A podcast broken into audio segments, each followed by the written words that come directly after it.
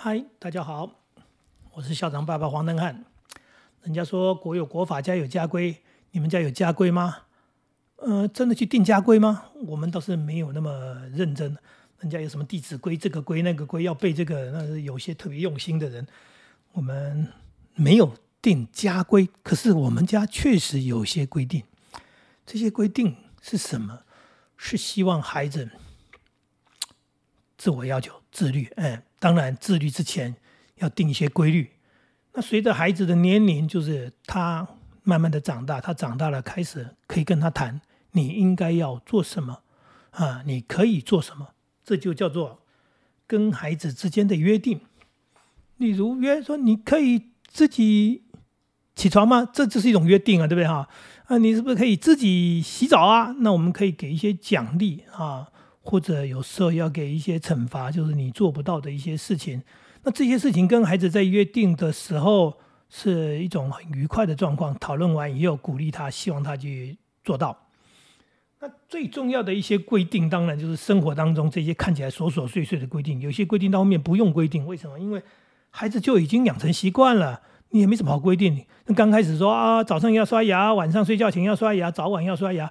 这个好像是个规定，后来就不是规定了。为什么？因为就从提醒到后面不用提醒，到后面它就是一个生活习惯，那他就每天都在做嘛，所以也就没什么好规定的。如果孩子长大，你还规定说你要去刷牙，那不是太好笑了嘛？但是有些东西我是觉得要跟孩子讲的比较明白跟清楚的。例如我们家里还有一个规定，嗯，这个叫做跟孩子约定，就是电视机，呃，是爸爸妈妈的。电视机的遥控器当然也是爸爸妈妈的，意思就是小孩子不可以自己随便开电视，小孩子不要整天哎下去拿着遥控器在那边看电视、开电视、换台干什么？没有，你们没有那个自主权，这是我们跟孩子的约定。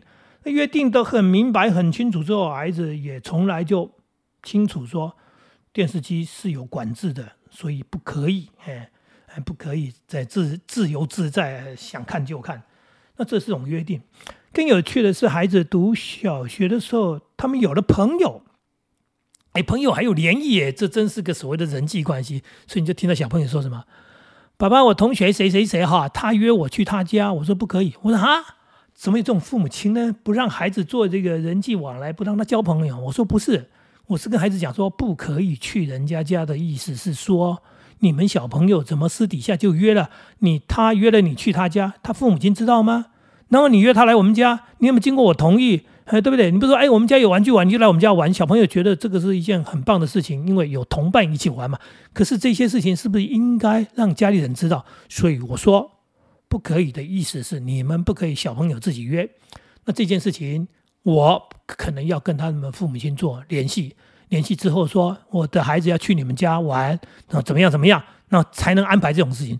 不要小朋友什么，你来我家，我去你家，然后自己在那边，这个这个也是，呃，应该怎么讲？说蛮蛮了不起的了，就是说在以前的年代可能会有哈，我不知道现在有没有孩子会互相约说你来我家，我去你家。那我觉得这件事情是必须让大人明白，大人经过一些处理，这也包含是一种礼貌啊，一种尊重。那当然还有一些事情来了，孩子继续在长大，他放学他不要回家，什么叫做放学不要回家？他要去玩啊，对不对？嗯，他去玩，所以刚刚讲的，我去同学家，我去做什么？不可以啊，不可以。呃，我是随着孩子的年龄定这些标准的。我说小学生放学就回家，呃，我我要在学校继续玩，我要跟同学去做什么？不可以。小学生就是放学就回家，然后要做什么事情，我们再做讨论。重点就是你准时放学，准时回家，这是我跟孩子的约定。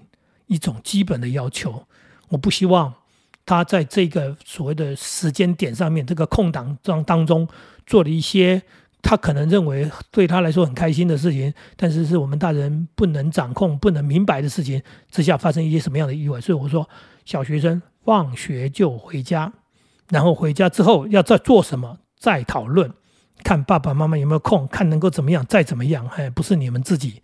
约了要去哪里玩水，约了要去公园，约要去游泳，而且任何东西都不可以，没有什么好约的，就是放学就回家，这就是小学生，这是我跟孩子的约定。好像严格，其实不严格，这不是一个很简单基本的要求吗？对不对？这样父母亲也不会忧虑，不会担心。不然你每天放学回家的时间不一样，你今天去哪里玩？你明天又跟谁约了？那种我怎么搞得清楚呢？对，所以放学就回家，没什么好讨论，这是家规。哎，你说他是家规吧？国中长得更大了，对孩子需要的空间、时间需要更多。真的要运动，要打球，尤其他们那时候已经是迷恋运动，放学一定要打篮球，因为一整天的国中课程其实是蛮压迫、蛮紧的。那终于到了放学之后有一点空档，他们希望能够，呃，三五好友在篮球场上打球，流汗很，那种追逐，就不管怎么样，就是一群，呃，年轻人发泄体力很重要的。也是一种均衡，就是上课上那么多，没有运动，对孩子来说其实也是不健康的。好，我同意，但是天黑以前要回家。我我儿子说啊啊，天黑就要回家。我说你打球天黑都看不到，你打什么球？对不对？你不要跟我说打球打到天黑了，然后不知道几点了还没回来，说我们在打球，那不就是鬼扯吗？所以爸爸妈妈给你空间，我给你的空间跟时间呢，这一个哎。论及这个范围那么大，多大？天黑要回家，哎，因为天黑看不到了，不用打球了。那你要打球，你就好好的打，认真的打，你们同学开心的打，利用打球发泄，嗯，然后体力，然后交朋友，很棒的事情。哎，不要说你长大了连运动都不会，那也蛮悲哀的。所以孩子确实需要一个这样的一个空间空档，哎。天黑了要回家，高中哎，就更大了，对，是就更大了。有事情要讲明白、讲清楚，一定要讲。哎，那因为有时候还有所谓的去外面上课，就是补习的状况，所以他们还有出去的。那高中离家本来就远，放学的时间到家的时间其实也不好抓啊。平常没有去上课的话，没有去补习的话。回家的时间应该是几点？那如果去补习的话，应该是几点？哈，那这种东西也是讲清楚。但是有一个规定是很明白的，不可以在同学家里过夜。啊，是的，高中生有的时候就约了，什么来我家读书，考试到了，我到我家读书。为什么你读书要去他家读书呢？为什么你读书必须到别人的家里读书呢？这我不同意。所以，我们家跟孩子的约定就是，没错，你是高中生，不可以在外面过夜。你们同学啊，就算有些特别的活动，呃，例如说有时候有同学过生日啊，那孩子更大了，他们还会互相庆生。十点钟回家，那一天是毕业典礼，毕业典礼之后结束，他们还有一些叫做依依不舍的活动。所以又到了另外一个同学家里，又继续一群好朋友在那边，嗯，应该叫做伤离别吧。然后呢，讲真心话吧，哭啊抱啊，没完没了。我在楼下等着，我的车子就停在他们那同学家附近。然后时间一到，我打电话了，十点钟，我说女儿回家了。他说我们还没有结束。我说没有什么好不好结束的，你们迟早要结束，各自要去读大学。然后呢，对你们的感情很好，你们以后也可以成为朋友，继续交往。但是今天就到这里，爸爸妈妈的车子在楼下等你，已经十点多了，对，回家吧。对，不能在那边没完没了的。是啊，我的提醒，我的坚持，当然我也理性，也给他的空间，因为平常他是十点钟以前要到家。那今天是十点钟，我还在这边等你，我载你再回家，基本上是比十点还晚很多。但是就是不可以在同学家里过夜，不可以同学怎么搞到没完没了，不管是庆生也好，不管是刚刚讲的这种这种惜别会也好，没有那种没完没了什么自由自在的孩子，你就是高中生，所以我们的规则就是这样。大学大学都住外面了。住校了，所以我们想管也管不到了。他到底几点睡觉？他到底几点回到所谓的房间？你根本就不清楚。嗯，所以你能做的事情是，对，你要把孩子养到能够自律、能够自我要求、能够负责任。我刚刚讲的这些约定，其实都是一种负责任的约定。你要把你的事情处理好，你要对自己有一些节制，哎，所以，所以参加任何活动也好，参加什么东西也好，你要很清楚的，你对自己要有一些要求，不是没有限制的。那孩子去念大学之后，我跟他的约定范围更大。就是准时毕业，我讲的不是准时回房间睡觉，因为我不知道他几点睡觉。准时毕业的意思就是大学四年嘛，你四年就毕业，该欧趴就欧趴吧，你不要念到最后说我退学了，或者念到后面说我延毕了。这我在身边也听太多这种故事了，朋友的小孩去念书，念念念大学四年，念了一半，退学了。你傻眼了？那为什么退学啊？那当然有很多原因了，就是通常都是科目被当的太多。那科目为什么会被当这么多？那当然也有他自己的原因，可能就是缺课啦，或者作业没交了，或者考试没去。总而言之，他不努力以外，他不负责任。哎，那父母亲生气以外，当然又要去收拾这个残局啊。那花了很多的时间，最后有的是就是呃转学考啦，有的重考啦。总而言之，人生浪费了几年的时间。嗯，不知道在干什么哈，没责任感是最大的问题。延毕啊，明明该毕业的，说哦，我没毕业，为什么？因为我什么学分怎么样，什么又不够，什么东西又没没过，所以呢，我必须再读一年。天哪，第一个要付学费呀，哎，就是父母亲要付学费。第二个生活费，然后人家已经出去工作赚钱了，结果你还在那边当学生，原因是你不负责任，你把自己给搞到。哎，毕不了业，这些东西基本上对我们来说都是不对的，呃，都是不正确的事情。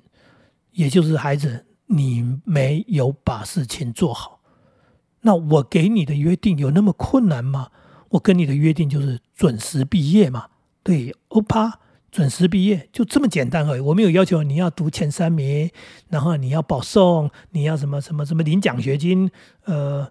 曾经有一次啊，儿子回来说成绩很好，成绩单拿给我说：“爸爸，我要申请清寒奖学金。”那现在缺缺少的成绩都已经达到标准了哈，操信什么都达到标准了，呃，就缺一个清寒证明。那清寒证明很简单哈，你只要去那个村里长那边请他帮我们盖一个章哈。签那个写写一个清函证明的话，我就可以申请奖学金。我说儿子，咱们不领。他说哈，为什么不领？很可惜，我成绩达到标准。我说儿子，你成绩很好，嗯，很棒，呃，恭喜你。然后我也很高兴啊，你当然高兴，我也高兴，对不对？重点是我们不需要这清函奖学金啊，我们不能那个为了这个奖学金而去领奖学金啊。我说把这个奖学金给真正清函的人嘛。我们当校长基本上不能称为清寒，虽然我们不富有，但是我们嗯。有能力养你，这也是跟孩子在谈一种价值观的哈。嗯，孩子用功读书很好啊，成绩好没有不好啊。你说为了奖学金吗？呃，我我也不认为是为了奖学金读书的。是让人读书学习是要学有用的东西，所以重点在于学的有没有用，态度怎么样，想法怎么样比较重要。那重点呢就是你准时毕业嘛，准时毕业很重要，没错。所以我老大他准时毕业了，毕业的时候。他打电话给我说：“爸，我毕业了。”他他在台南念书，哎，爸，我我毕业，我在宿舍里面好多东西啊，呃，那个这怎么拿回家？怎么弄回去啊？我说怎么弄回来啊？哦，我说你已经大学毕业了，怎么弄回来？这是你的事情，你想想看怎么把它弄回来吧。我不可能去台南载你的。我又讲很实在的话，我从桃园开车开到台南去把你载回来，我来回这样跑，第一个我我要花很多的时间，花很多的油钱、过路费。重点是，有必要吗？难道我那么闲没事做吗？我在上班哎，所以儿子自己处理了，一箱又一箱的纸箱就有货运，把他送到家，然后他自己也就坐车回来了。不是这样子吗？怎么需要父母亲去帮你处理这些事情呢？所以，我们跟孩子之间的约定都是很明白的，是一种约定，就是。要你能够自己面对你的人生、你的责任，你自己把你该做的事情做好。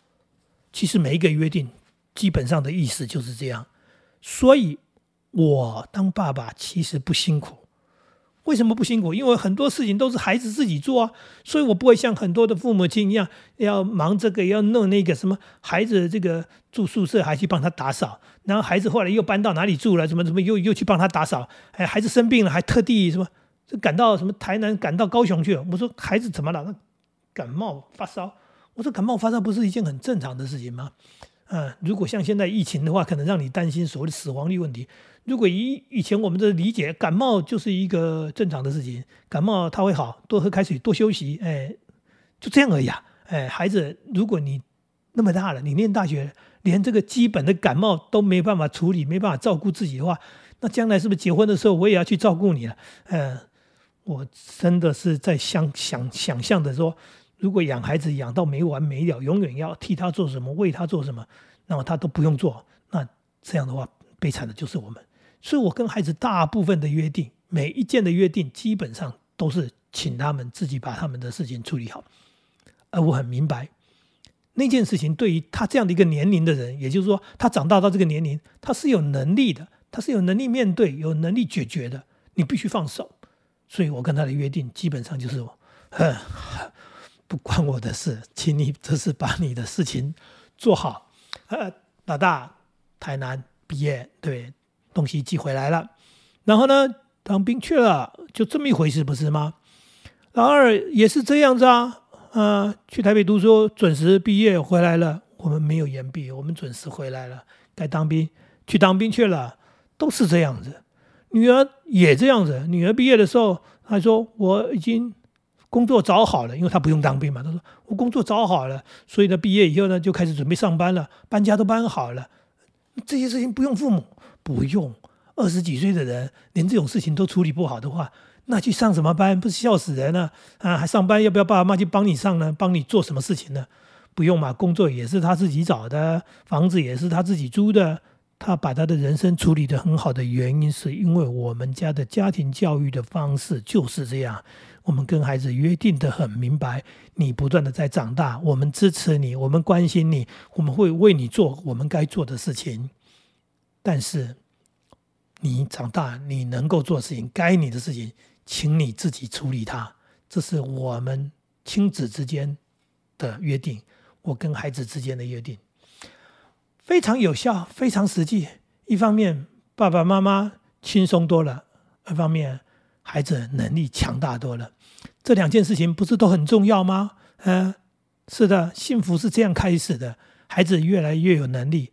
然后呢，呃，父母亲啊，你就看在眼里，然后开心在心里，这就是幸福的开始。